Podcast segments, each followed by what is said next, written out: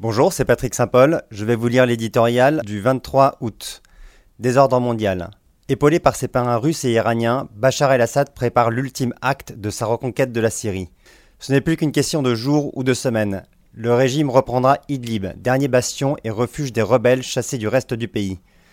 Prenant acte de la démission d'un Occident qui a laissé Assad violer impunément ses lignes rouges, Vladimir Poutine a poussé en Syrie le premier pion d'un nouveau désordre mondial. En 2012, alors que le régime syrien était au bord de l'effondrement, l'Iran et ses gardes révolutionnaires sont entrés en action pour le maintenir en vie. À partir de 2015, les forces russes ont permis à Assad de reprendre des territoires. Fermement installés en Syrie, Moscou et Téhéran sont les principaux vainqueurs de cette guerre aux côtés d'Assad. Leurs ambitions au Levant ne s'arrêteront pas là.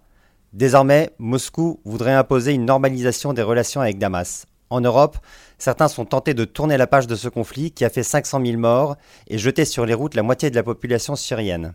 La Russie fait miroiter le retour dans un pays en ruine, mais dans un nouveau climat de stabilité garanti par Assad des quelques 6 millions de réfugiés syriens. En déferlant sur le vieux continent en 2015 et 2016, ils y ont déclenché une crise profonde qui a alimenté une vague populiste.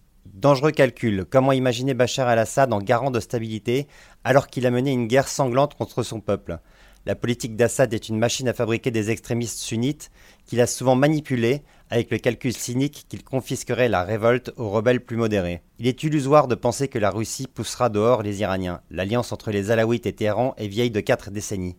Quant à l'espoir d'un retour des réfugiés, Assad n'est pas sur la longueur d'onde de ses alliés. Il semble prêt à tout pour empêcher le retour à un équilibre démographique dominé par des sunnites qui ont failli renverser son pouvoir.